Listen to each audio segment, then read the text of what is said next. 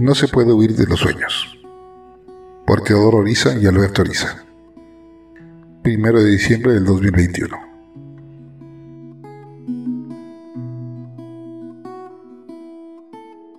Era un martes en la tarde.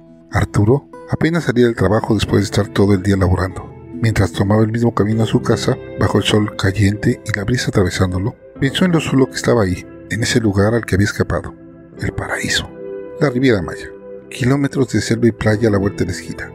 Era lo que quería cuando era niño, ya no más edificios, suciedad, violencia y cielos grises. Ahora vivía una vida que por lo menos no le dejaba deseando desaparecer. Mientras caminaba, analizaba cómo se sentía después de siete meses en Turú. Dejaba su mente correr sin buscar seguir ningún hilo de pensamiento, solo dejaba fluir las cosas mientras llegaba a su casa.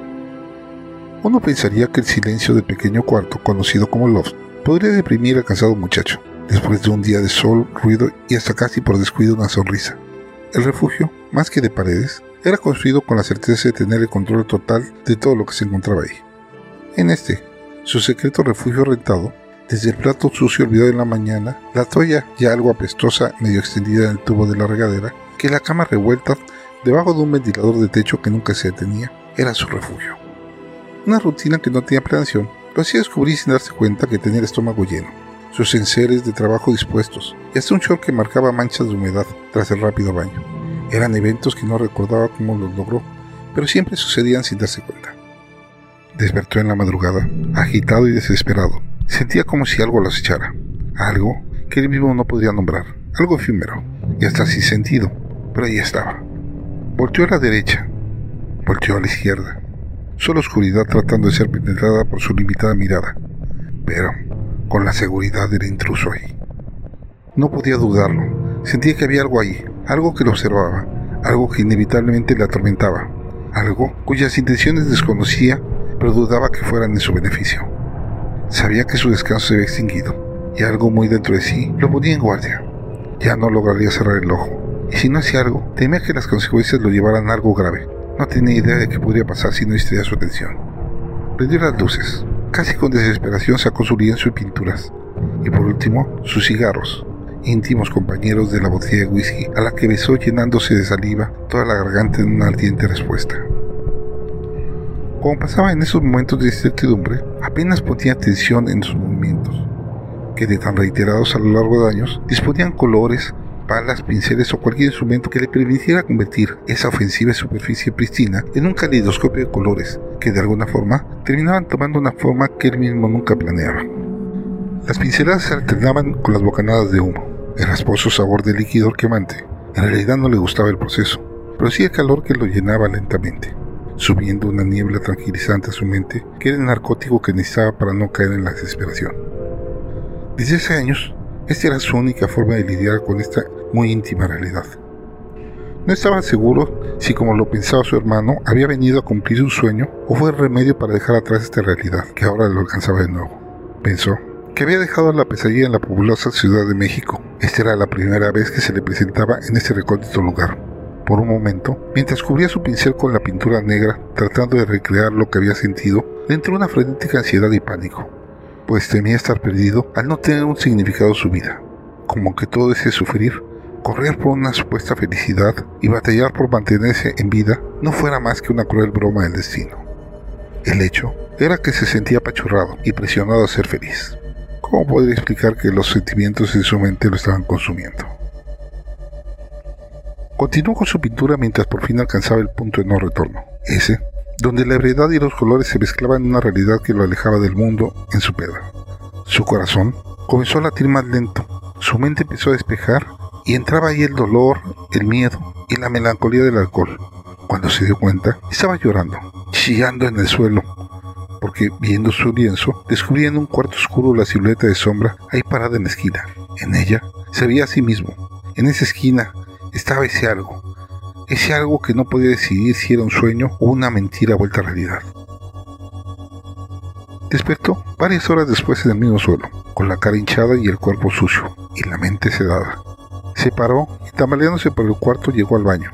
Se lavó la cara, se metió en la ducha con ropa y cayendo en el suelo consiguió prender la regadera. Ahí se quedó, dejando el agua correr en los miles de ríos que trazaban en su recorrido las gotas que buscaban humedecer su piel llevándose consigo mil silencios que en algún momento gritaban en su noche. ¿Cuánto tiempo permaneció hecho novillo? No lo sabía. Se sintió como una ínfima cantidad de minutos para él. Cuando recuperó la conciencia casi en su totalidad, se levantó, secó y se limpió. Ese día decidió no abrir su improvisada tienda. Después de lo que había pasado ayer, no sabía qué hacer. Se pasó el día tocando su teclado mientras pensaba qué fue lo que pasó. Estaba seguro de que no vio nada, pero ese sentimiento, ese instinto de supervivencia que le gritaba que huyera, no podía pasar desapercibido. Era algo tan real como las notas que hilvanaban sus dedos al viento en forma de una melodía que moría al nacer. Después de unos cuantos días del suceso, Arturo volvió a trabajar y dormir, como lo hacía normalmente. Decidió olvidar lo que pasó en su totalidad, o eso intentaba, pues las pesadillas amenazaban continuamente con su retorno, lo que remediaba a base de alcohol y tabaco. Era cada vez más frecuente la sensación, hasta que llegó a presentarse casi todos los días, y él a buscar alejarlas antes de que se extendiera de su refugio. Sabía que si no lo prevenía sería por completo consciente de la silueta que lo observaba. Le invadiría de nuevo esos sueños violentos, sueños donde dejaba de existir. No importaba el miedo. Lo importante siempre era seguir adelante ignorándolos.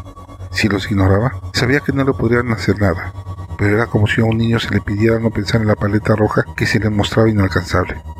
¿Cómo olvidar algo que estaba tatuado en su mente? Llegó el fin de semana y su llamada habitual con su hermano de cada domingo se acercaba. No estaba seguro si decirle acerca de lo que estaba pasando, pues él era la única verdadera conexión que tenía, y no quería abrumarlo con sus locuras. Mientras consideraba contarle a su hermano sobre sus problemas, decidió fumar un cigarro en las ruinas, cosa que tanto les despejaba la mente. Esos mayas realmente sabían encontrar sitios mágicos que se le metían en el alma y lo llevaban a lugares que él mismo no podía explicar. Mientras caminaba en la oscuridad de regreso a su hogar, le llamó la atención unos pasos arrastrados que se le acercaron tímidamente. Un cachorro callejero, sucio y descuidado, estaba más que flaco. Se le marcaban las costillas y la espina dorsal. Sus miradas se cruzaron y sin saber si era piedad o el verse de alguna manera representado en ese maltrecho animal, decidió llevárselo a su casa. Tímido el animalito, tuvo que cargarlo para que se animara a entrar. Apenas se libró de sus brazos, buscó un rincón casi un hueco, donde se acurrucó, solo dejando ver el brillo de sus ojos en un oscuro espacio. Se dio cuenta que no sabía qué comían los perros. Nunca había tenido una mascota y tampoco le habían interesado. Terminó preparando un guiso de arroz y pollo, cosa que comía frecuentemente. Si a él le servía, no veía por qué al perro le haría daño. Como si no existiera el animalito, continuó con su tradicional hacer sin pensar y actuar sin esperar. Ya con media botella encima, dejó que la modorra de ese tequila de ínfimo costo lo arrullara para pasar la noche. Pero apenas se supo dormido, la presencia se presentó nuevamente, pero en esta ocasión violenta, dispuesta a acabar con él, o eso es lo que pensaba. Tuvo que luchar con sus párpados. Ahí, en la esquina, casi podía asegurar que ahí estaba. La sabía burlona y después de llevarse su alma o su cordura, o no sabía qué. Cuando logró abrir los ojos, corrió a prender la luz, pero en conjunto con la lluvia que azotaba las ventanas, supo que la electricidad era algo que ese maligno ser se había robado. Aún sin pensarlo, sin esperar nada, a tienta sacó lienzo. Sobre la paleta, sin fijarse, puso un poco de pasta de un color que no imaginaba. Y apenas comenzaba a levantar la mano para poner la primera y esperanzadora mancha, cuando supo en su interior que ese ser lo atacaría. Cerró los ojos. Esperó ese paso mortal. Pero en contraste, sintió como unas patitas flacas y temblorosas se le montaban en el regazo, regalándole una lengüetada en la que se robaba la lágrima que corría por su cara. ¿Cómo se puede escribir esa caricia que se en el alma? No lo sabía pero también era consciente de que el peligro seguía presente. Volvió a sentir el peligro, ahora más cerca. Juraba que ese ser lo tenía en la nuca, y fue cuando con dos ladridos, que más bien parecían dos invocaciones que debían ser un conjuro negado para los humanos, el ser despiadado huyó a un rincón ínfimo en la parte más alejada. En una espeluznante coincidencia, la luz regresó de golpe, dejando ver la mirada tierna y dulce del can. Así, navegando en la dulce profundidad de los ojos del animal, llegaba a la conclusión de que él venía a cuidarlo y no él al cachorro. El de la caridad fue este cachorro permitiéndolo adoptar, no él queriendo alimentarlo. El incómodo piso le hacía sentir más agarrado a la espalda. Cuánto tiempo llevaba ahí tirado no recordaba. Curiosamente, la luz era ausente. Ni siquiera la luz de los rayos o el tintineo de la lluvia se dejaba sentir. En la penumbra, su mano tocó el marco de un lienzo, al que descubrió roto en su centro. No había rastro alguno de la sombra. Incluso se sentía descansado. Como pudo, se puso de pie, Se dirigió a la puerta con la esperanza de que algún vecino lo refugiara un momento. Necesitaba oír la voz de alguien, solo para saber que estaba vivo. No logró tomar el pomo de la puerta. Del rincón más oscuro, la sombra de un enorme perro más alto que él y con los dientes grises amenazadores lo alejaron. Entonces entendió todo. No, fue su salvación el cachorro, fue la aceptación de perderse en la sombra por medio de ese inocente animalito desvalido. Ahora no quedaba más que silencio, oscuridad y una permanente pena de saberse en el mundo del no sucede nada sin salida ni alivio. Quiso llorar, y de sus ojos no nació humedad. Quiso gritar, pero de su boca solo salía más silencio.